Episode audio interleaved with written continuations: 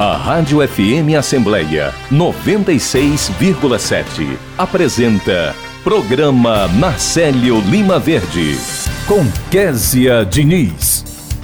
No programa desta terça-feira, dia 20 de fevereiro de 2024, a gente conversa com a hematologista do Instituto do Câncer do Ceará, Suzana Tavares, que fala sobre a campanha Fevereiro Laranja.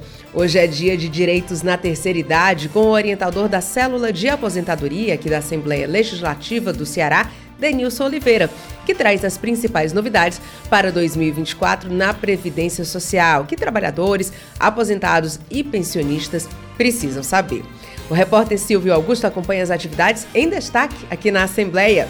Hoje também é dia de ouvidoria com a orientadora da célula de monitoramento das demandas da sociedade, da Controladoria e Ouvidoria Geral do Estado, a Caroline Bastos Gabriel. Ela fala sobre o primeiro ano de atendimento do cidadão online. Tem entrevista também com o deputado estadual Jô Farias, que detalha um projeto de lei que dispõe sobre o combate à violência obstétrica aqui no Ceará. E a repórter Magnólia Paiva antecipa tudo o que está por vir na sessão plenária de logo mais. Olá, eu sou Kézia Diniz e o programa Narcélio Lima Verde da sua Rádio FM Assembleia 96,7 já está no ar. Você pode acompanhar o nosso programa por meio do aplicativo Rádio FM Assembleia, que está disponível para os celulares Android. Já para quem tem iPhone, é possível conferir o nosso programa pelo aplicativo Rádiosnet. E para participar, você já sabe, né? É só mandar mensagem para o nosso WhatsApp. Nosso número é 859-8201-4848. Eu agradeço a você desde já pela companhia. Entrevista. A campanha Fevereiro Laranja tem como objetivo alertar a população para o diagnóstico precoce da leucemia. E quem fala mais com a gente sobre esse assunto, quem conversa aqui agora no nosso programa, é a hematologista do Instituto do Câncer do Ceará, Suzana Tavares, a quem eu agradeço pela participação. Suzana, seja muito bem-vinda ao nosso programa. Bom dia. Bom dia, que agradeço o convite. Suzana, conta primeiro para a gente como é que surgiu o Fevereiro Laranja. É, o Fevereiro Laranja surgiu como uma campanha para conscientização, né, para o diagnóstico precoce e, e para identificação precoce né, dos quadros de leucemia, principalmente leucemia aguda, que é uma doença que é bastante desafiadora, né, e também para incentivar a doação de o cadastro para doação de medula óssea, que muitas vezes o transplante, né, acaba sendo uma terapia, é, é a única chance de cura para esses pacientes, né. Agora, é, a gente fala em prevenção. É, como é que a pessoa pode identificar ou como é que ela pode se prevenir da leucemia? Tem exames de rotina que podem ser feitos? Dá essa dica aqui para os nossos ouvintes. Assim, a, a gente, na verdade, tem vários tipos de leucemia, né? Tem as leucemias agudas, as leucemias crônicas. É, uma das que, assim, aqui tem um, a, um, a apresentação inicial, um quadro mais grave, geralmente são as leucemias agudas, né? O, a manifestação dela, os sintomas são bem mais rápidos e mais intensos.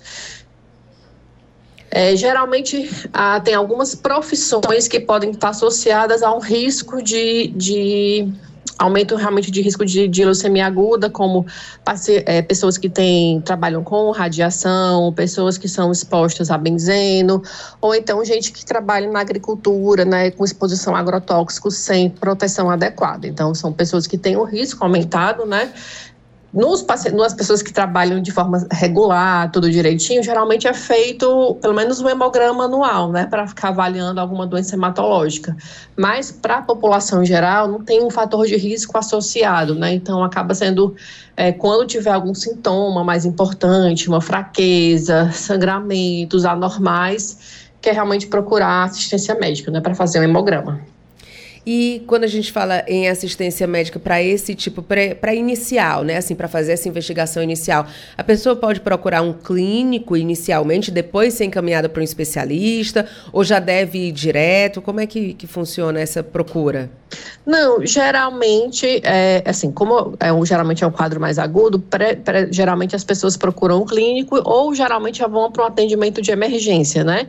Que é onde é realizado o hemograma e acaba sendo identificada a alteração, que aí tem uma anemia importante, a plaqueta mais baixa e pode já ter também alteração de leucócitos, com aumento de leucócitos, já a presença de células da leucemia na circulação. Então, e aí, desse um ponto, é solicitada ele... avaliação. É só... Aí depois é solicitada a avaliação do especialista. O hemograma ele pode dar ali um norte importante para que haja uma investigação mais profunda, seria isso? Sim, demais. Dá, dá, dá informações importantíssimas. Agora, quando a gente fala dessas campanhas, né, e mês a mês a gente vai acompanhando campanhas diferentes, o Fevereiro Laranja, é, a mais famosa Outubro Rosa, é, Novembro Azul, é, essas uhum. mobilizações, elas alertam a população de maneira geral, gente que de repente nem teria né, essa, esse despertar para ir procurar, para ter essa prevenção, para se preocupar com isso e de repente diante dessa mobilização, né, dessas informações que são divulgadas, isso vai é, abrindo os horizontes para que as pessoas tenham esse cuidado com a saúde também. Esse é um dos objetivos, imagino. Isso, exatamente. É de você ter um, um alerta maior até para um cuidado, um autocuidado, né? E perceber a normalidade na sua situação, se tem, está com um cansaço anormal, aparece, começa a aparecer manchas roxas de forma normal e você não, assim, é, tem pessoas que às vezes vão no consultório, óbvio que felizmente a grande maioria das situações, né, são, são situações mais benignas, mas que, que às vezes tem pessoas que deixam mesmo para procurar só quando tem uma situação mais crítica, né? Então é, é importante para quando tiver surgir alterações, mesmo que mínima, já fazer uma investigação, pelo menos para tranquilizar, porque a gente sabe que quanto mais rápido o diagnóstico e a instituição de um tratamento adequado é, vai significar realmente um, um impacto importante até na, no risco, no, na chance de cura desse paciente, né? E diminuir o risco de complicações. A gente está conversando com a Suzana Tavares, que é hematologista do Instituto do Câncer do Ceará. Suzana, é, o tratamento, como é que ele é feito? Então, assim, o tratamento vai depender do tipo de leucemia, né? Então, assim, na leucemia, aí, assim, aí depende, assim, da, vai da, da, qual a célula que originou, se é uma linhagem mieloide, uma linhagem linfóide, se é a leucemia aguda, leucemia crônica, certo? No caso da leucemia linfóide crônica, algumas situações a gente não precisa fazer tratamento medicamentoso. A, gente pode, às vezes, em algumas situações, só fazer observação ativa, ficar fazendo acompanhamento e avaliando o momento certo que esse paciente tem indicação de tratamento, porque algumas vezes ele não precisa fazer tratamento medicamentoso. Na leucemia mieloide crônica, foi uma doença que teve um avanço no tratamento, é, assim, já um pouco mais recente, se a gente for considerar a história da medicina, e que era uma doença que só tinha cura com transplante halogênico, e hoje ele é reservado só para situações bem específicas, que com uma medicação é, de uso diário, o paciente fica tomando essa medicação e fica bem, como se, e, e, e, trata só tomando um comprimidozinho todo dia, sem nenhuma outra com, com, com indicação de monitoramento, né, mas que tem sua vida praticamente normal. Nos casos das leucemias agudas, é que realmente o tratamento tem que ser internado com quimioterapia mais intensa, que tem um risco maior de complicações, e que algumas situações que a gente faz a estratificação de risco do paciente, às vezes o transplante de medula óssea halogênico, né, já faz parte da, da, da, da programação inicial do tratamento, né, ou na situação que o paciente, a doença recidiva, ou não responde ao tratamento inicial, também vai fazer parte do tratamento inicial transplante halogênico. O importante é fazer essa prevenção e descobrir o quanto antes para que esse tratamento seja mais eficaz, né, Suzana? Eu quero agradecer Isso. muito a sua participação, desejar aí bom trabalho para todo mundo que está no Instituto do Câncer do Ceará, para os pacientes também, pronta recuperação. Muito obrigada e muito bom dia para você. Eu que agradeço pelo convite. Bom dia. Agora, 8 horas e 11 minutos, e a gente vai conversar com Silvio Augusto, que está aqui na Assembleia Legislativa e conversa ao vivo com a gente. Bom dia, Silvio. Bom dia, Kézia. Bom dia a todos. É, tem início hoje, Kézia, as visitas mediadas à Assembleia Legislativa do Estado do Ceará por meio do programa Parlamento e Sua História. Essas visitas são conduzidas pela equipe do Memorial, que levam o público a um passeio de muito conhecimento pelas diversas dependências da casa, em especial o plenário de 3 de maio, a exposição permanente do memorial e também a Rádio FM Assembleia. Esta visita, ela recebe aqui na Assembleia né, escolas né, de, privadas e públicas do Estado do Ceará. Para falar mais sobre essa retomada né, das atividades do programa Parlamento Sua História, agora em 2024, estamos com o coordenador do Memorial Deputado Pontes Neto, Paulo Roberto Nunes. Bom dia. Bom dia, Silvio. Bom dia, Késia. Bom dia, ouvintes da Rádio FM Assembleia. Sim, Silvio, como você disse, nós estamos retomando hoje, exatamente hoje, dia 20 de fevereiro de 2024, o programa né, de, de o Parlamento e Sua História por meio das visitas mediadas. As visitas mediadas que acontecem nos ambientes da Assembleia, destacando uh, o, o plenário 13 de maio e a exposição permanente do Memorial Deputado Pontes Neto, eh, e contemplando alunos, estudantes das escolas públicas e privadas que estejam cursando o nono ano do ensino fundamental ou o nível médio, primeiro, segundo ou terceiro ano do nível médio, mas também temos recebido estudantes, alunos de instituições de ensino superior, também públicas e privadas. Né?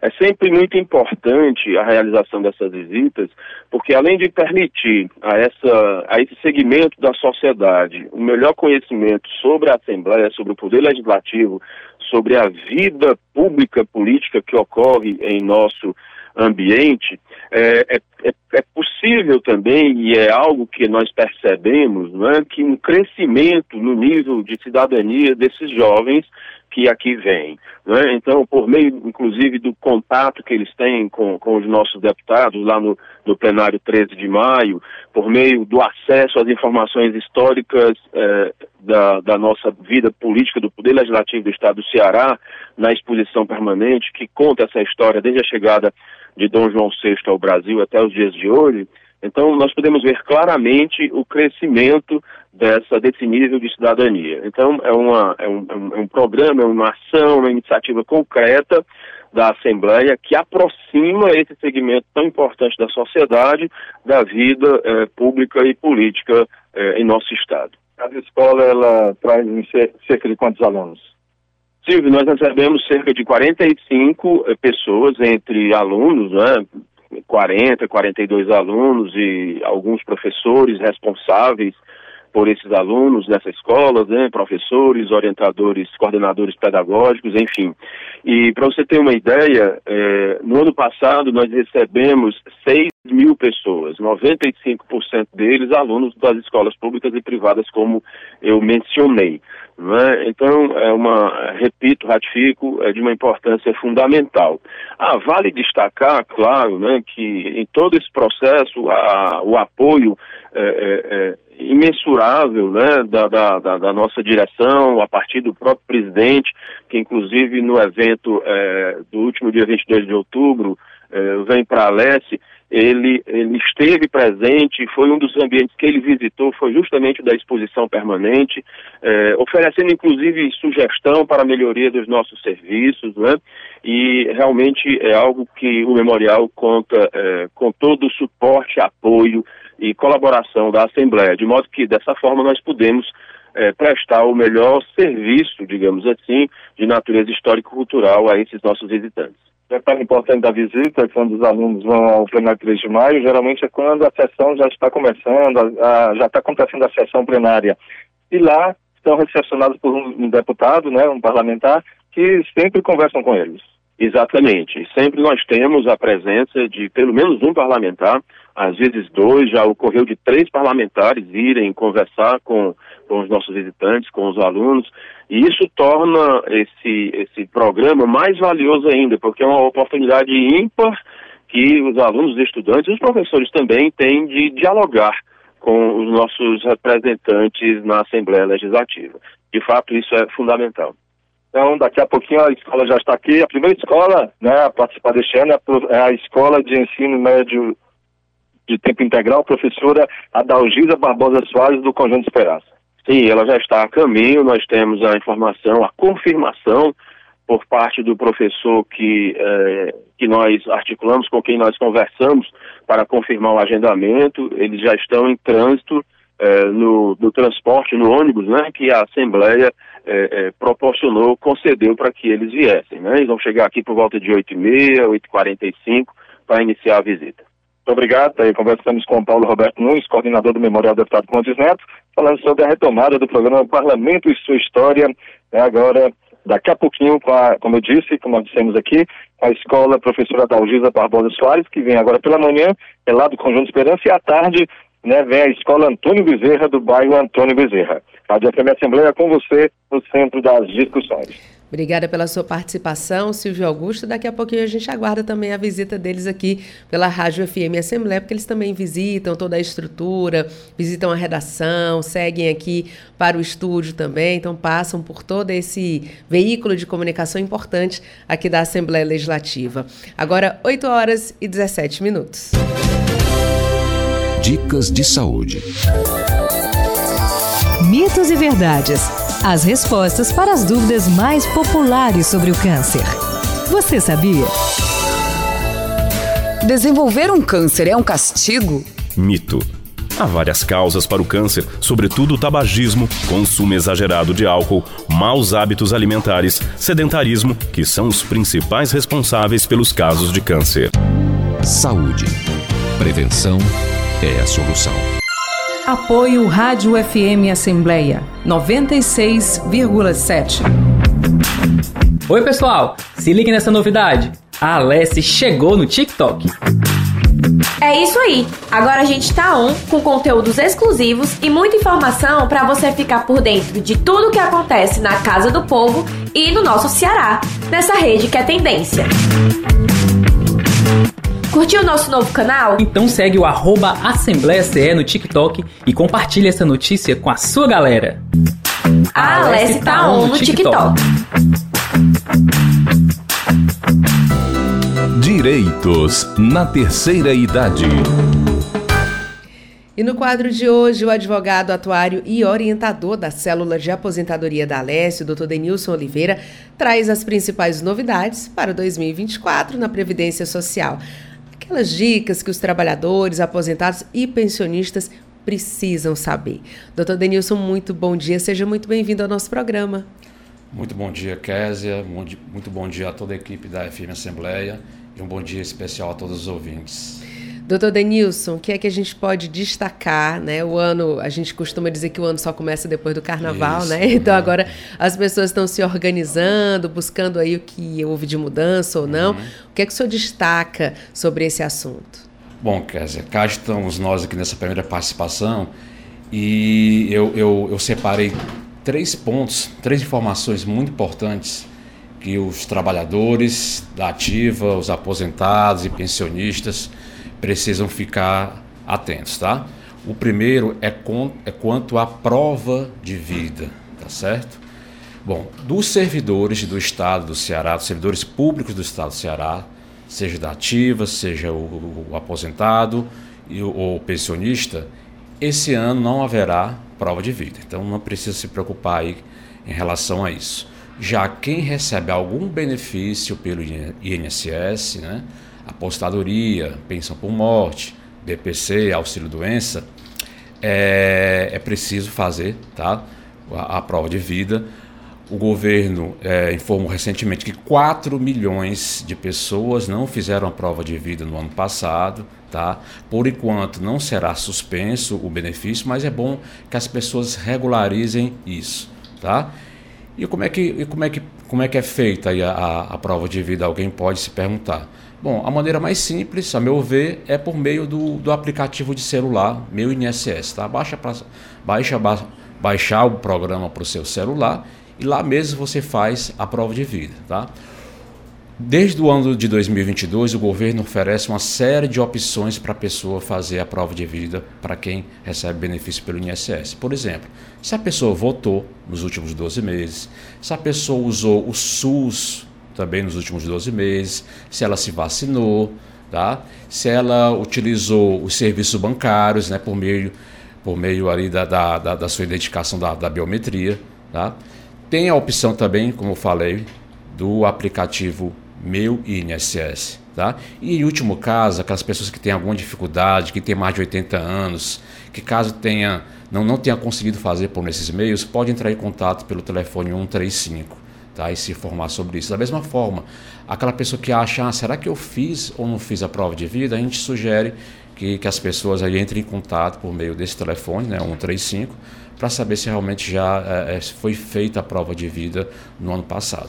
Acho que muita gente, inclusive, tem dúvidas sobre isso, né, doutor Denilson? Faz a prova de vida, mas como existe uma distância e a nossa relação com o tempo, né, depois da uhum. pandemia, está muito diferente. Isso parece que passa rápido demais e essa dica da gente poder ligar, né, uhum. para poder ou, ou, fazer uma consulta para saber se fez a prova de vida ou não, eu acho que é super importante, né? É, e eu, eu acho que foi, foi muito bem-vinda essa, essa leque de opções que a pessoa tem para fazer a prova de vida, né? Eu lembro que uns anos atrás só era possível a pessoa fazer a prova de vida se ela fosse numa agência do INSS ou se ela fosse na agência do, do, do banco que recebe o benefício. Hoje não. Existe, existe como eu falei, uma, uma gama de opções aí para que todo mundo aí que receba que, que, que, que receba algum benefício pelo INSS possa fazer a sua prova de vida. E é anual, tá? Todo ano é necessário a pessoa fazer a prova de vida. Como falei, se a pessoa votou, já é uma prova de vida, se ela usou o, o, SUS, né, a unidade básica de saúde, ou foi, ou foi atendido para um hospital público, já é também uma prova de vida. Da mesma forma, se ela fez um empréstimo, se ela foi lá no caixa eletrônico, colocou lá o seu dedinho na biometria, tudo isso serve como prova de vida. Muito bem. Agora, doutor Denilson, o que é que a gente tem assim é, de novidade em termos da aposentadoria? Né? Te, mudou algum? Porque eu estou perguntando isso, porque todo ano a gente tem uma novidade, né? Isso, isso, isso é, é, no começo desse ano foi, foi muito divulgado aí pela imprensa que a, a, a, apostadoria mudou, as regras da apostadoria mudaram. Tá? Não é bem assim. Houve, como todo mundo deve saber, lá em 2019, uma reforma da Previdência. Tá? A reforma criou uma regra geral de, de, de, apostadoria e criou também regras de transição para quem já estava trabalhando, para quem já estava contribuindo na época da reforma. Tá? Foram quatro regras de transição. Duas dessas regras, elas todos os anos têm pequenas alterações que vão durar até 2028, por, no caso dos homens, e até 2033 no caso das mulheres. Tá? Quais são essas duas regras de transição? A primeira é a transição por pontos, tá certo? Aquele trabalhador, no caso o homem, que tenha pelo menos 35 anos de contribuição e a mulher 30 anos de contribuição, caso queira se aposentar com aquela idade inferior a 65 anos de idade, o homem, 62 anos de idade da mulher, precisa cumprir a pontuação mínima. Essa pontuação todo ano ela é acrescida de um ponto. Em 2023, por exemplo, a soma da idade do homem com seu tempo de contribuição teria que ser no mínimo 100 pontos. Esse ano é 101 pontos. E todo ano vai ser alterado, vai ser, vai ser acrescido mais um ponto até 2028 no caso dos homens e 2033 no caso das mulheres. Então, esse ano, para a trabalhadora mulher né, que queira se aposentar por essa regra, ela precisa ter pelo menos 30 anos de contribuição né? E a soma da sua idade com esse tempo de contribuição tem que ser no mínimo de 91 pontos. Tá? 91 pontos para a mulher e 101 pontos para os homens. A outra regra de transição, ela já exige uma idade mínima, além desse tempo de contribuição. 35 anos para o homem e 30 anos de contribuição para a mulher. 63 anos e 6 meses para o homem, 58 anos e 6 meses para as mulheres, tá bom? Ano que vem também essa regra será, a, a, será acrescida também aí de seis meses, tá certo? Então não é que houve uma regra nova, é apenas uma, uma, o, o, uma, uma criação, né? uma atualização da regra né, de transição, das regras de transição que foram criadas lá pela reforma do ano de 2019. Doutor Denilson, eu Toda vida que o senhor explica, eu entendo bem direitinho, já faço a minha conta aqui, tenho uma uhum. noção. Mas se alguém me pedir para eu explicar, eu não consigo, porque realmente eu acho, não sei se esse é um sentimento assim de todo mundo, mas eu acho que é complicado você ficar fazendo essa, essa continha Isso, e uhum. cresce. Imagino que as pessoas devem chegar com muitas dúvidas, né? Exatamente. De vez em quando a gente tem que, a gente tem que voltar a ler a emenda para a gente entender, porque muitas vezes tem um outro ponto que, a gente, que é comum a gente também ficar confuso, porque são, foram muitas informações criadas ali pela última reforma da Previdência. Tá? Isso só vai acabar, o, o Kézia, a partir de 2028, só com 65 anos de idade, no caso o homem, e 2033 a mulher com 62 anos. Não vai ter mais regra de transição.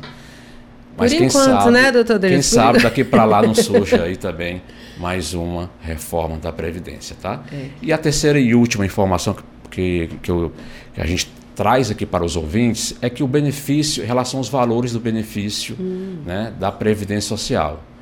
Benefício mínimo, salário mínimo, foi reajustado para R$ 1.412, ano passado era R$ 1.320. E o benefício máximo, R$ 7.786,02. Tá? Esses valores são importantes também porque eles também são utilizados para a base de cálculo da contribuição para a Previdência Social.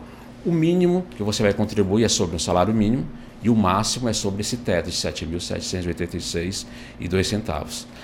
Aquele trabalhador que, que tra, o, o, trabalhador que trabalha por conta própria, aquele que emite a sua própria guia da Previdência Social, ele precisa ficar atento. Porque se ele emitir uma guia com um valor abaixo do salário mínimo, esse mês não será contado como hum, tempo de contribuição. Hum, importante né? essa dica. Dá para corrigir isso? Dá. Basta entrar em contato com o INSS e solicitar uma guia de complementação ao salário mínimo. Tá bom? É comum nos primeiros meses a gente é, não, não, não ter esse cuidado, não, não observar que o salário mínimo mudou e acaba colocando o salário mínimo do ano anterior. Tá? Então, quem já fez, por exemplo, agora o mês de janeiro. Se né, fez, errado, fez, errado, Tem, como, tem como corrigir. Tá? Basta solicitar essa guia de complementação ao salário, ao salário mínimo. Tanto pelo, por meio do aplicativo do meu INSS, como também pelo telefone 135. Tá? E outra informação importante em relação ao teto, tá? Principalmente aquele trabalhador que tem mais de um vínculo trabalhista. Tá? Aquele trabalhador que tem dois, três ou mais empregos, né? muito comum isso a gente vê na, nas, nos profissionais aí liberais da área de saúde, vocês mesmos jornalistas, que muitas vezes alguns, alguns têm mais de um vínculo trabalhista, é observar se a soma das remunerações, que serve como base de cálculo para a Previdência, para contribuição à Previdência, se ela não está superior ao teto do INSS. Por exemplo, a pessoa trabalha para a empresa A, ganha 5 mil reais, e trabalha também para a empresa B e ganha 4 mil reais carteira assinada. Já deu nove. Já deu nove mil reais, ou seja, ultrapassou o teto lá da Previdência Social. Então é importante que, a, que o trabalhador comunique aos seus, aos seus empregadores essa questão da remuneração. Olha, já ganho 5 mil lá na minha outra empresa, então é preciso fazer esse ajuste, porque corre o risco do trabalhador estar contribuindo com um valor maior para a Previdência Social. Tá? Hum. E, quem te, e quem contribuiu com valor a mais, é possível corrigir isso? É. Tá? é preciso entrar em contato aí com a Receita Federal para poder reaver esse valor que foi contribuído a maior dos últimos cinco anos. Passou de cinco anos, infelizmente, não tem mais como recuperar isso. E a pessoa vai então na Receita Federal? Isso. Ou por meio do atendimento presencial, mas também por meio aí dos seus serviços eletrônicos pela rede mundial de computadores. É um pouquinho complicado para quem tá, para quem vai iniciar, mas talvez aquela pessoa que procure aí um contador, alguma pessoa que, que realmente trabalhe com isso, já vai ser, consiga reaver sim esse valor que foi contribuído a maior.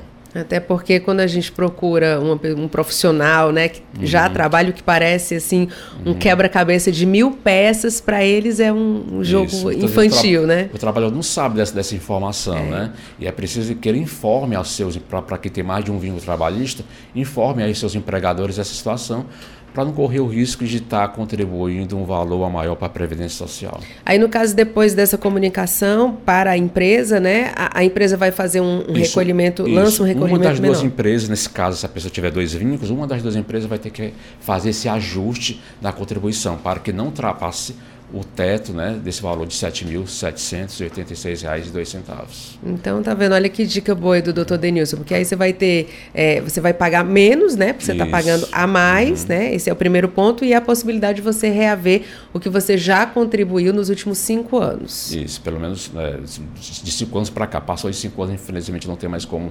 reaver esse desconto. Então... E se você tiver alguma dúvida sobre Previdência Social, aposentadoria, manda essa dúvida aqui para o nosso programa. Basta você utilizar o nosso WhatsApp 859-8201-4848. Doutor Denilson participa aqui do nosso programa é, a cada 15 dias, né, doutor cada, Denilson? Exatamente. Cada 15 dias cada ele vem aqui, aqui é. e tira essas dúvidas com a gente. E doutor Denilson, quem quiser procurar a célula de aposentadoria da Alessio, servidores que estão ouvindo aqui o nosso programa nesse momento, como é que pode fazer? Precisa agendar? Agendar? É só chegar? Como é que faz para ter acesso? Bom, nós, nós, nós ficamos ali no segundo andar do anexo 1, né, aqui do, do, do prédio da, da Assembleia Legislativa. Nós também temos os contatos por telefone, 3277-3729 ou 3277-3739. Estamos abertos a atender tanto da comunidade interna e às vezes também a gente, por meio de familiares ou amigos também dos, dos, dos, dos servidores que trabalham aqui, também nos procuram e a gente sempre está de, de, portas abertas aí para atender as pessoas e, e, e poder ajudá-las aí uh, nas suas, nos seus problemas, nas suas angústias relativas aí à previdência social e descomplicar o que para a gente é tão complicado, mas vocês uhum. tratam com, com né, de, de, forma tão didática para todos nós. Doutor Denilson, muito obrigada. Foi só a primeira participação de um ano que vai ser repleto de participações importantes. Então, muito obrigada e muito bom dia. Muito bom dia, Késia. Muito bom dia a todos os ouvintes. Agora, 8 horas e 32 minutos.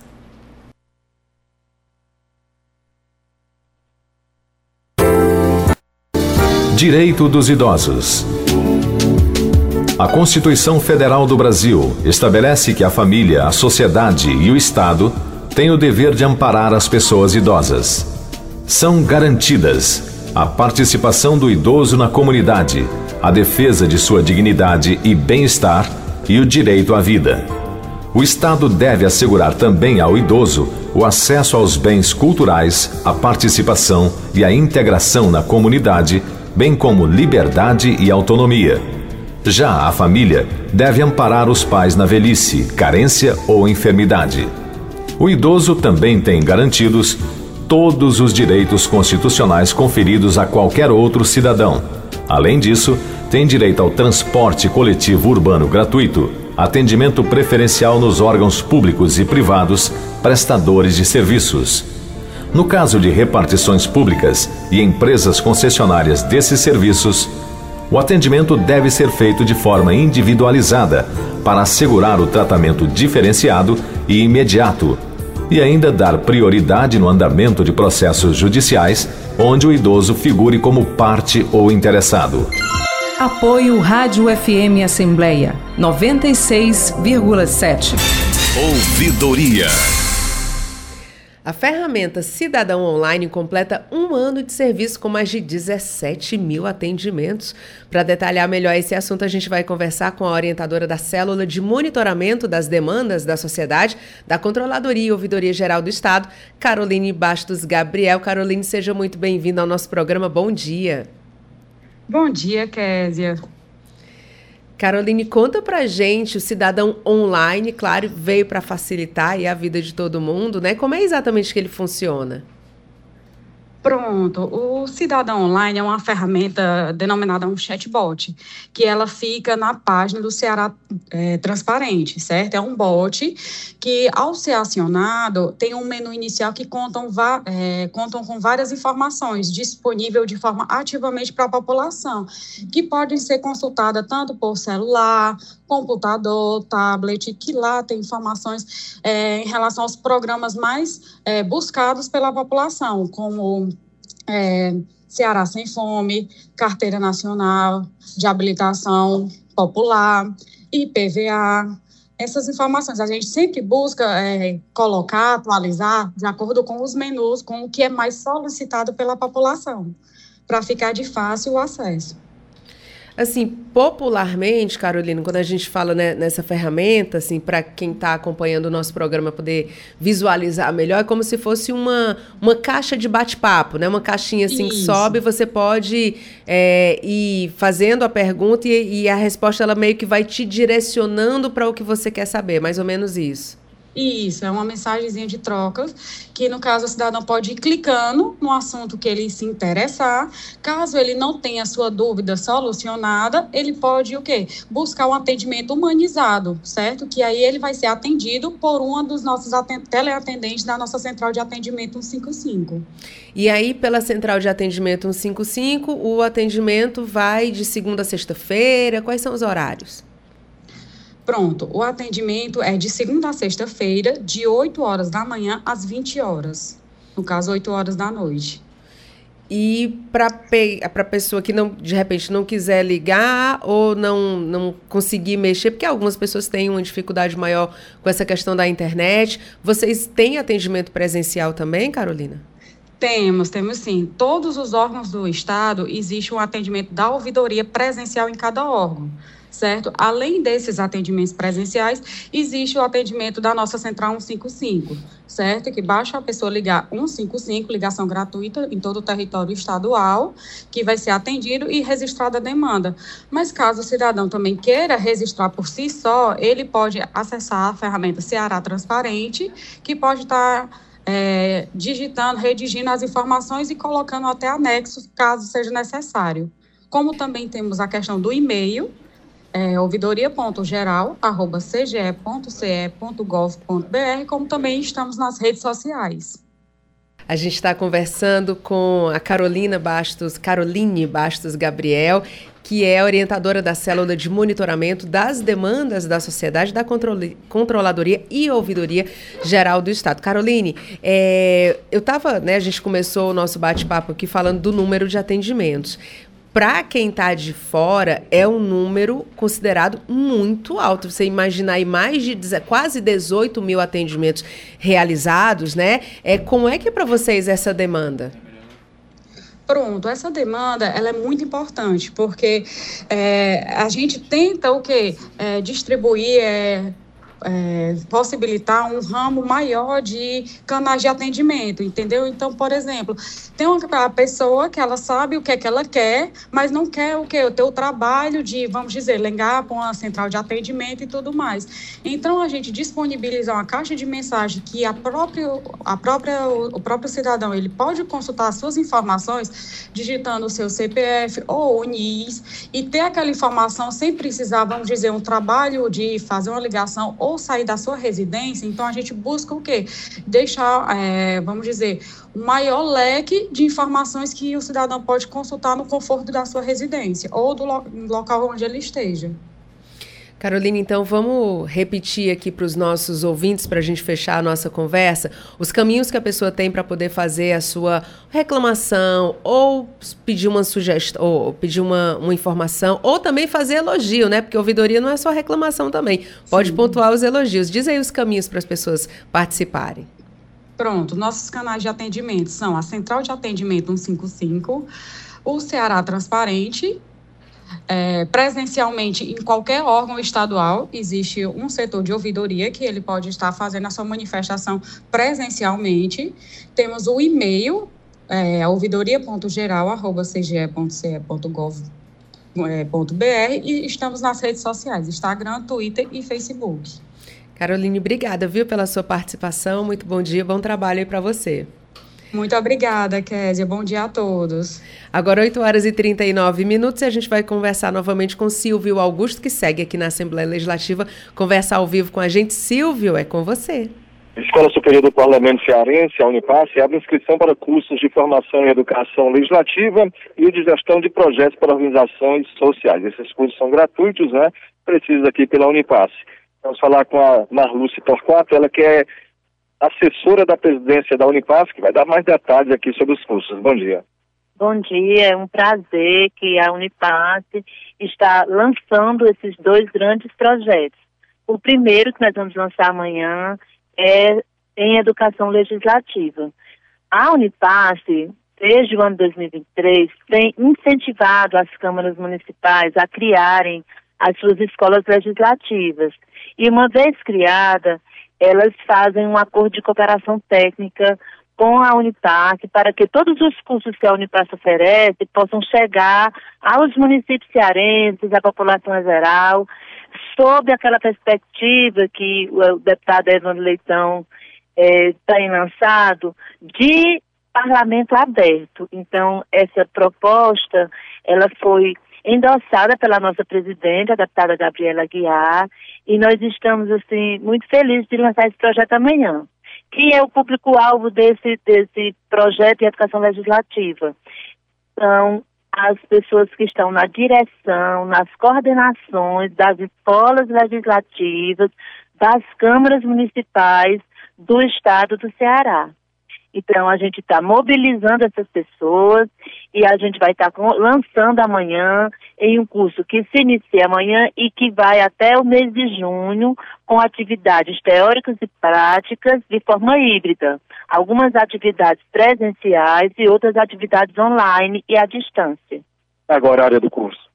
são 100 horas, porque nós temos várias atividades práticas que essas, esses cursistas irão desenvolver para criarem o seu plano de desenvolvimento institucional, os projetos pedagógicos das escolas e os planos de formação continuada, para que nós possamos fortalecer a educação legislativa no estado do Ceará. Próximo curso que será, será lançado em março é o de gestão de projetos para organizações sociais. Exatamente. Esse outro projeto, que é um, um projeto muito importante aqui para a Assembleia Legislativa, que nós vamos estar mobilizando todas as organizações sociais, associação de bairros, né, organizações não governamentais que queiram participar para fazer o curso, para que a gente possa dar subsídios a essas organizações e a gente poder colaborar com o desenvolvimento sustentável do terceiro setor. Então, nós vamos ter cursos voltados tanto para a questão de captação de recursos, de organização jurídica dessas organizações, bem como de prestação de contas e de desenvolvimento eh, social, das atividades voltadas para assistir às populações minoritárias, às populações dos bairros, para que a gente possa, de fato, contribuir para o fortalecimento da democracia desse povo. Como é que as inscrições podem ser realizadas? Nós estamos aí em parceria com várias instâncias, inclusive com as regionais, com as secretarias do, do governo do estado, e a, eh, tem um link de inscrição na nossa página, na, no Instagram, no Facebook, na página da, da Assembleia Legislativa da Unipasse. Nós temos o card com o link, é só clicar, faz a inscrição online e a gente vai estar é, dando o retorno para essas pessoas e, assim, é um prazer muito grande que a Unipasse, né, por meio da nossa presidente, deputada Gabriela, da nossa diretora acadêmica Lídia Lourinho, está é, desenvolvendo essas ações para atender a população de Fortaleza e região metropolitana. Obrigado. E conversamos com Marlúcia Torquato, a assessora da presidência da Unipasse, falando sobre as inscrições que estão abertas para a formação, do, para os cursos de informação Educação Legislativa e o de Gestão de Projetos para Organizações Sociais. Lembrando que esses cursos são gratuitos, tendo, tendo como público-alvo gestores das escolas legislativas dos municípios cearenses, líderes comunitários, representantes e membros de associações de Fortaleza e região metropolitana. A FM Assembleia com você no centro das discussões. Obrigada pela sua participação mais uma vez, Silvio Augusto, trazendo informações aqui na Assembleia. Legislativa. Agora, o Silvio falou de educação, né? E não dá para a gente falar em educação aqui na Assembleia sem lembrar dela, a deputada Jo Farias, que é coordenadora do programa Alcance, esse programa super importante aqui da Assembleia Legislativa que oferece aulas para estudantes que buscam aprovação no Enem e outros vestibulares, também oferta cursos preparatórios, profissionalizantes. Então, quero dar aqui as boas-vindas. A deputada Jo já está aqui nos nossos estúdios. Deputada, seja muito bem-vinda. Bom dia. Bom dia, Késia. É uma, uma honra e um prazer enorme poder mais uma vez estar aqui no seu programa, né? A quem está conosco aqui nos estúdios e a quem nos acompanha através é, do seu programa. Então, queria dizer que eu estou feliz de vir aqui conversar um pouquinho com você, com nossos seguidores e também assim falar um pouco do nosso trabalho, né, de como começou esse ano, quais projetos a gente está iniciando aqui, tramitando já nessa casa. Então, a gente está aqui para conversar um pouquinho e dizer que para mim é um prazer muito grande poder participar do seu programa mais uma vez. Deputada que tem uhum. muitos seguidores, inclusive toda vida que ela vem aqui, o pessoal que acompanha pelo pelo YouTube né, da Rádio FM uhum. Assembleia, você que está ouvindo, né? Ó, já tem gente botando aqui a Mércia, bom dia, mulher guerreira, o Wanderson Pereira, dia, grande gente. dia, deputada Jo, um dos grandes destaques da Assembleia, pessoal mandando coração Obrigada, aqui. Gente. O pessoal já começa a acompanhar. Obrigada, Deputada, eu falei da questão da educação, mas a senhora que é, no seu mandato tem abordado né, temas diferentes. Claro, tem essa pegada muito forte da educação, mas a senhora traz experiências também, como primeira-dama é, do município, é, lá em Horizonte. E a senhora está trazendo aqui para a Assembleia algumas pautas muito importantes. Eu queria destacar uma que está tramitando, que é esse projeto de lei que dispõe sobre o combate à violência obstétrica no Ceará, né? A senhora já, esse aqui já está tramitando tá, e tem um tá. outro que vai começar a tramitar outro que, que, trata desse assunto. Eu queria que a senhora falasse um pouco sobre isso. Tá, falar sobre violência obstétrica é muito importante, dizer, e o meu papel aqui sempre foi esse, né? Sempre foi trazer e, e jogar luz nos problemas que afligem a nossa população, seja de agora, seja de antes, porque a violência obstétrica, a gente precisa falar sobre ele, porque ele não é um, um, um problema é, que, que seja um, um, problema de agora. Isso, isso vem recorrendo há, há muito tempo, é um problema recorrente. Eu mesma fui vítima disso e a gente vai falar sobre isso aqui no decorrer da nossa, da nossa entrevista. Mas o, a violência obstétrica ela é, é, qualquer ação que possa causar morte ou dor, sofrimento físico à mulher, sexual e psicológico.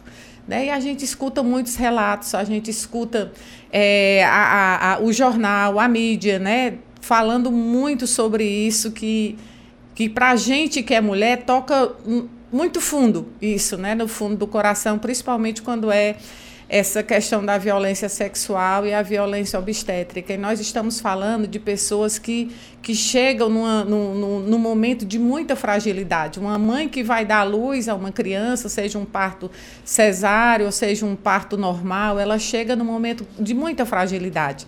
E se ela não tiver um parto humanizado, se ela não tiver alguém preocupado com a saúde física e mental, dessa pessoa, né? Como, como é que essa mulher vai conseguir dar, dar luz a uma criança de forma tranquila? Então, a gente, o nosso projeto, ele vem nessa preocupação né, que essa mãe tenha um parto humanizado de, da forma mais tranquila que ela possa é, encontrar num ambiente que ela está lá para ser protegida. E muitas vezes é lá onde ela recebe a, a, a violência, né? a agressão física e, e psicológica. Então, preocupada com, os que, com o que nós escutamos, com o que nós vemos através das redes sociais, das entrevistas, enfim, a gente traz para essa casa, não é, essa preocupação para que o governo do estado possa é, enxergar isso de forma, de forma é, mais tranquila e mais humanizada. Ele já é uma pessoa muito sensível, nosso governador, e ele sempre vai nas grandes causas que afligem a nossa população e principalmente as pessoas mais humildes. Então a gente traz esse projeto para que a gente possa falar sobre isso e que a gente possa evitar que isso aconteça. Deputada, durante muitos anos as mulheres foram silenciadas nessa reclamação, né? A isso gente nem sabia que era sabia violência, que era. a gente achava que era normal aquele parto, aquela agressão, né? Aquela mutilação que a gente recebia naquela época. Hoje se fala mais disso, então a gente já tem uma compreensão diferente. Eu mesma, né, quando os meninos, pois isso aqui é a nossa equipe, eu quero agradecer assim profundamente a minha, minha equipe de, de gabinete, né, minha chefe de gabinete, os meninos que cuidam do projeto, Felipe, Letícia, a Renata, que cuida dessa pauta lá junto com, com todos que fazem o, a, a equipe de trabalho do meu gabinete. Quando, a gente, quando eu comecei a perceber a, a, as pautas que traz esse esse projeto foi que eu disse: meu Deus, a gente passou por tudo isso, agora eu vou ter que fazer terapia, porque, embora tenha sido há é. 40 anos atrás, mas é, é, é como se fosse agora. A gente não sabe que é uma violência. Né? Nem física, nem psicológica, a gente acha que é daquele jeito, né? Então é, é, é desumano, muitas vezes Quantas é desumano. mulheres né, é. já passaram por é. isso. Deputada, é, deixa eu abrir aqui um uhum. parêntese, porque as uhum. pessoas continuam mandando mensagens, né? A Baga Souza, bom dia, Jô, mulher admirável. Cristiane Souza da Fazenda Belém, lá em Pentecoste. Ai, um abraço. A Ruth uhum. Maria, bom dia, uma pauta importante que deve ser discutida. Parabéns, deputada, pelo trabalho. É, Marcela Melo, pauta muito importante. Deixa eu ver quem está aqui. Ayla Leite, também desejando bom dia. José Antônio da Silva, é, destacando aqui o seu trabalho, um trabalho magnífico. Rosana Brasil também elogiando. A Darilson Inácio, é, projeto de extrema importância, ele está ressaltando Obrigada, aqui. Gente. Jailson Macedo, deputada sempre trazendo resultados com sucesso, tem muito orgulho, parabéns pela equipe incrível. É, e a Ayla Leite fala de novo, deputada, que projeto lindo. Deus te ilumine Amém. e que seja aprovado esse projeto. Mas, deputada, Amém. além desse projeto, a senhora vem também com um projeto que, de uma certa forma, ele complementa, né? Porque vem o reconhecimento da violência, mas. É. Qual vai ser a punição para esse profissional que comete uma violência dessa? Uma sindicância, mas fica por isso mesmo? A senhora já pensou é. nisso também? E vai ser lido hoje um outro projeto que trata da demissão desse servidor, não é isso? É isso, é claro que tudo isso tem que ser apurado, tudo isso tem que ser conversado, nada pode ser pode ser definido no calor de uma emoção ou só de um diálogo, mas tudo isso passa realmente por uma sindicância. E sendo comprovada a questão da violência, é preciso que essa pessoa saia daquele espaço onde ele ocupa, onde ele lida com vidas humanas, com fragilidades e possa ser realmente demitido. Né? A gente tem um caso, um caso bem recente, só para citar aqui alguns exemplos, quer dizer, da, da foi em 2022 o caso lá no Rio de Janeiro daquele médico, não é, que era anestesista, que estava lá, gente, para proteger a vida daquela mulher, violentou aquela mulher que podia ter morrido, né? Porque ela estava anestesiada, não sabia o que estava acontecendo e se não fosse a equipe corajosa, né, que estava lá para poder gravar e provar realmente que ele cometeu o ato sexual com aquela mulher naquela situação, não sei o que teria acontecido se não tivesse aquela prova tão contundente e ele pudesse ser afastado, porque não foi só com uma, né? Eram coisas recorrentes que aconteciam ali de forma com que poderia podia até ter tirado a vida da, das mulheres com qual ele se relacionou e violentou elas sexualmente sem elas ter a menor condição do mundo. Estava ali totalmente indefesa porque estavam anestesiadas.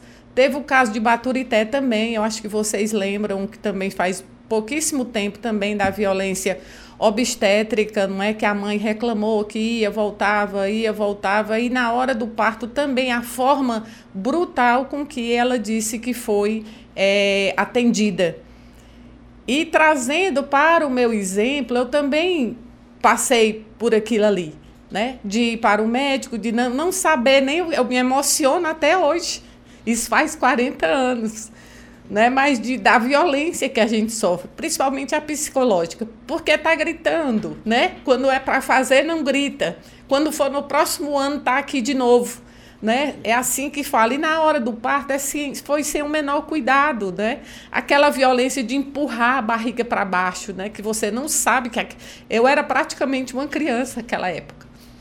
E isso, isso, isso dói na alma da pessoa e saber que até hoje isso pode acontecer e podia ser evitado né? Se tiver um acompanhante, né? Se tiver um parto realmente humanizado no meu município, a gente sabe que a gente não é responsável pelos profissionais.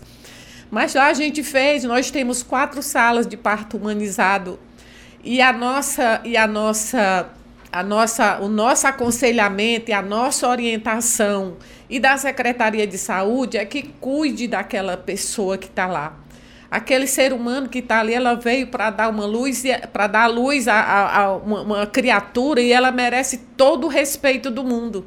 Então tem que passar por todos os cuidados, tem que ter o acompanhante, tem que ter o acolhimento, tem que ter a sensibilidade da doula ou do profissional de saúde que está lá para acolher aquela mãe, né?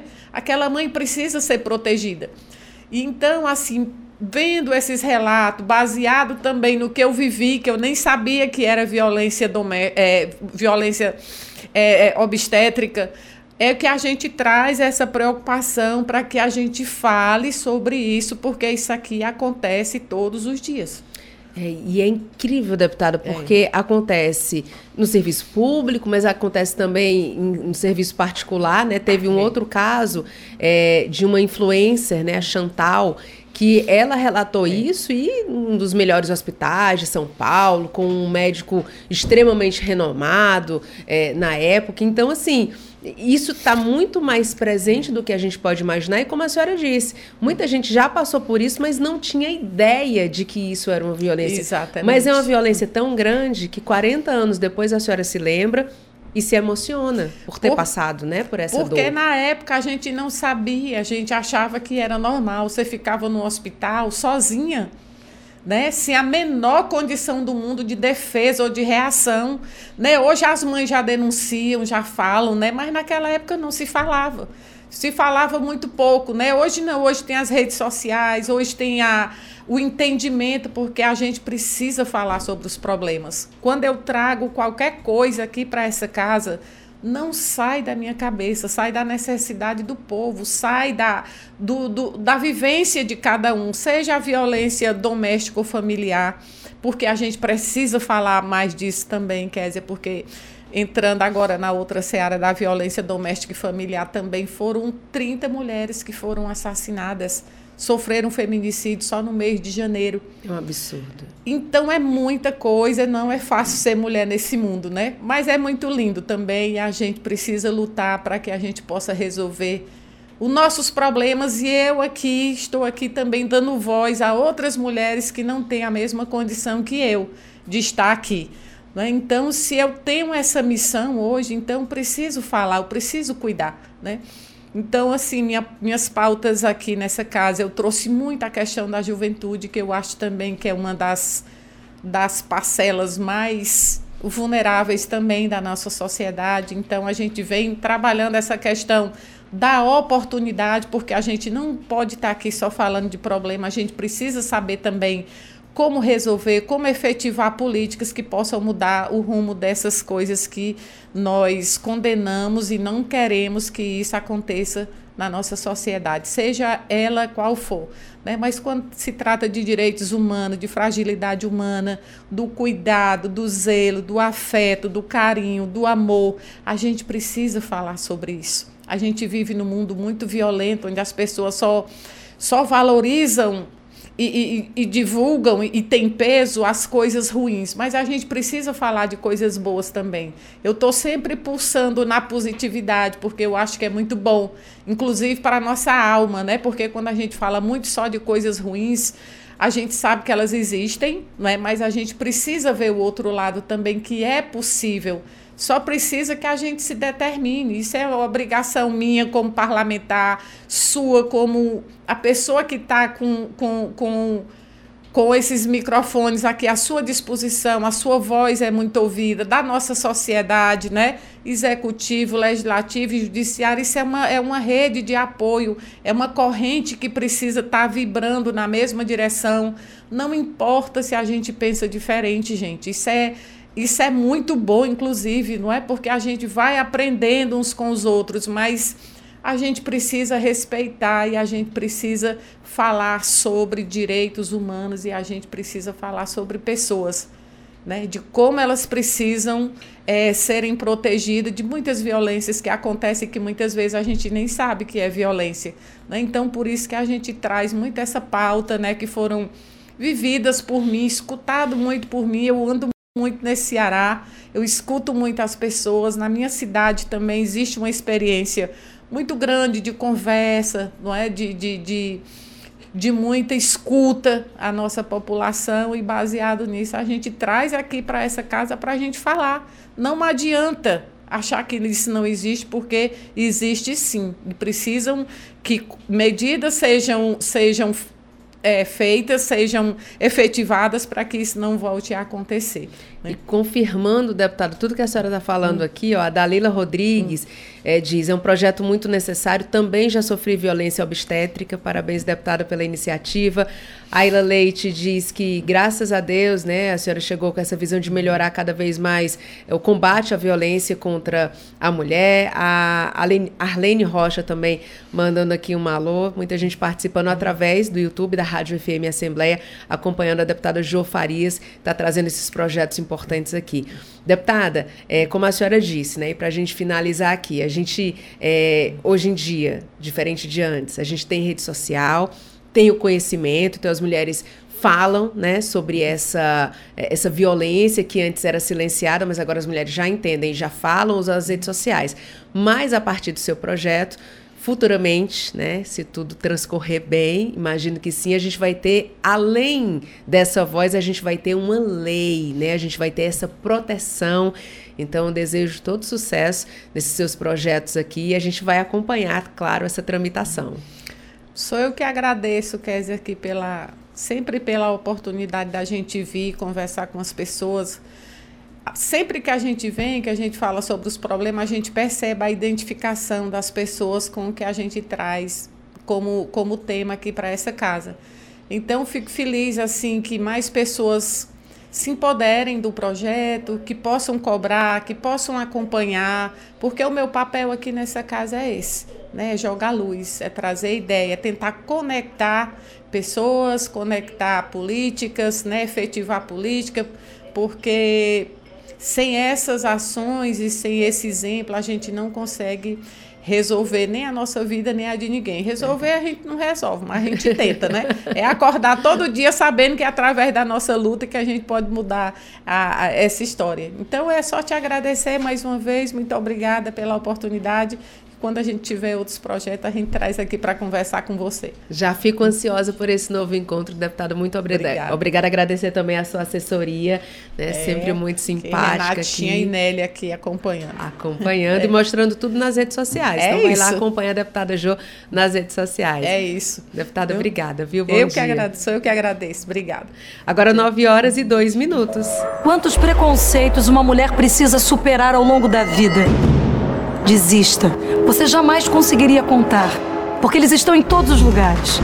No ponto de ônibus, no caminho para casa, na diferença de salários, no machismo disfarçado de piada e nos ataques repulsivos de quem calunia uma mulher em um momento de dor. Ser mulher me ensinou a ser forte.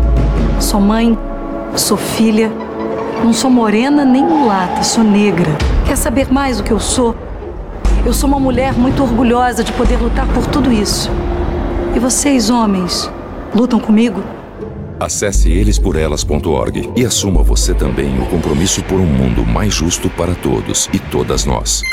Apoio Rádio FM Assembleia 96,7. Você ouve Programa Narcélio Lima Verde com Késia Diniz. Estamos de volta agora para conversar com ela. Magnólia Paiva já está aqui nos nossos estúdios.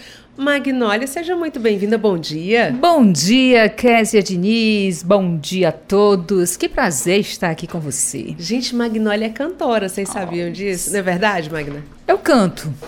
Encanta. Gosto de cantar. Gosto. Mas amo. aqui você tá para falar não sobre música, você tá para falar sobre a sessão plenária de logo mais. Isso, e eu destaquei aqui alguns projetos de lei que deverão ser lidos na sessão que começa daqui a pouquinho. O primeiro é o do deputado Renato Roseno, que dispõe sobre a inclusão do tema normas sobre educação escolar indígena como conteúdo transversal na grade curricular das escolas públicas indígenas mantidas pelo Poder Executivo. Importante projeto. Isso. Destaquei também o do deputado de Assis Diniz, que institui o selo da produção da agricultura familiar no estado do Ceará.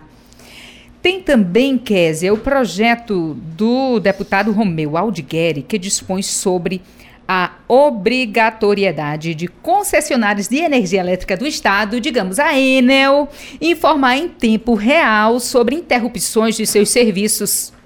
Isso é muito importante. E olhe que essa Enel tem dado um trabalho, não só aqui em Fortaleza, viu? Eu digo isso no interior, porque eu vivi isso lá no interior dos meus pais e eles estão vivendo é fora do comum o serviço da e, Enel e lá no interior. É, quando a gente vai olhar nos órgãos de defesa do consumidor, né, sempre está hum. ali entre as principais reclamações são as queixas contra a Enel, né?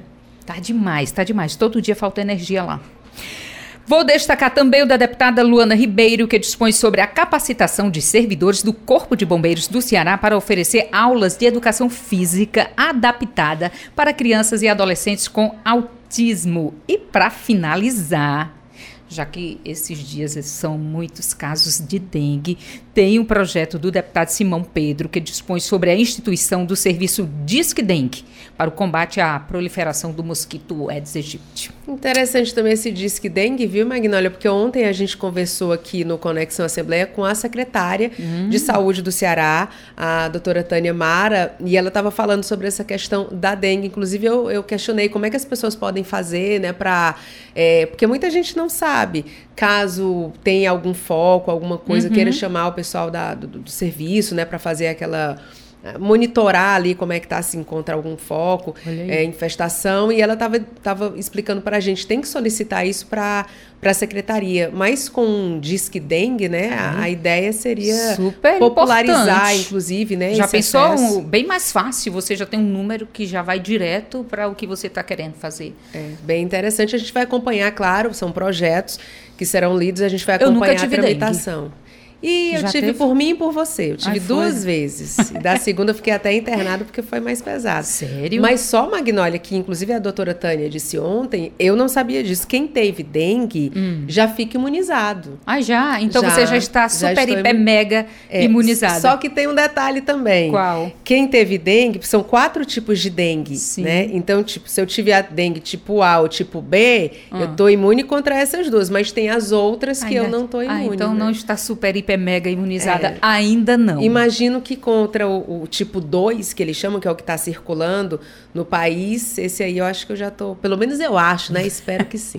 Não quero nenhuma Tomara que você não mosquito. tenha mais dengue na sua Não, vida. Ninguém tenha dengue, por favor, Ninguém. porque é então vamos ruim. cooperar, né? Fazer a nossa parte. Vamos fazer a nossa parte. Agora, você já tem a lista dos oradores inscritos? Tenho sim, Kézia. O primeiro é o deputado Lucinildo Frota, depois o deputado Firmo Camussa, na sequência Romeu Aldigueri, Júlio César Filho, que foi cedido para Guilherme Sampaio, Felipe Mota e, por último, o deputado Sargento Reginaldo. Eu queria ter uma filha assim, Magnólia Oh, Paiva. Muito terás. Obrigada. obrigada, Magnólia. Bom dia para você. Sou eu quem agradece. Bom dia. E assim nós chegamos ao final do programa na Célula Lima Verde de hoje. Você acompanhou entrevistas com a orientadora da Célula de Monitoramento das Demandas da Sociedade, da Controladoria e Ouvidoria Geral do Estado, a Caroline Bastos Gabriel. E também com o orientador da Célula de Aposentadoria aqui da Assembleia Legislativa do Ceará, o Dr. Denilson Oliveira. Conversamos ainda com a hematologista do Instituto do Câncer do Ceará, Suzana Tavares, e com a deputada estadual, Jô Farias. Os repórteres Silvio Augusto e Magnólia Paiva acompanharam os principais acontecimentos aqui da Assembleia. E além de mim, Kézia Diniz, a equipe do programa Nacélio Lima Verde reúne na coordenação Laiana Vasconcelos, repórteres Silvio Augusto e Magnólia Paiva, direção multimídia Rodrigo Lima e Márcio Medeiros, operação multimídia Rodrigo Lima. Redes sociais Vanessa Cordeiro, a coordenação de programação é de Ronaldo César e Tarciana Campos é a gerente geral da Rádio FM Assembleia. Para participar do nosso programa, enviando algum comentário ou sugestão, anote o número do nosso WhatsApp, 859-8201-4848. Eu agradeço a você desde já pela companhia e a gente marca o nosso encontro para amanhã. Até lá, tchau!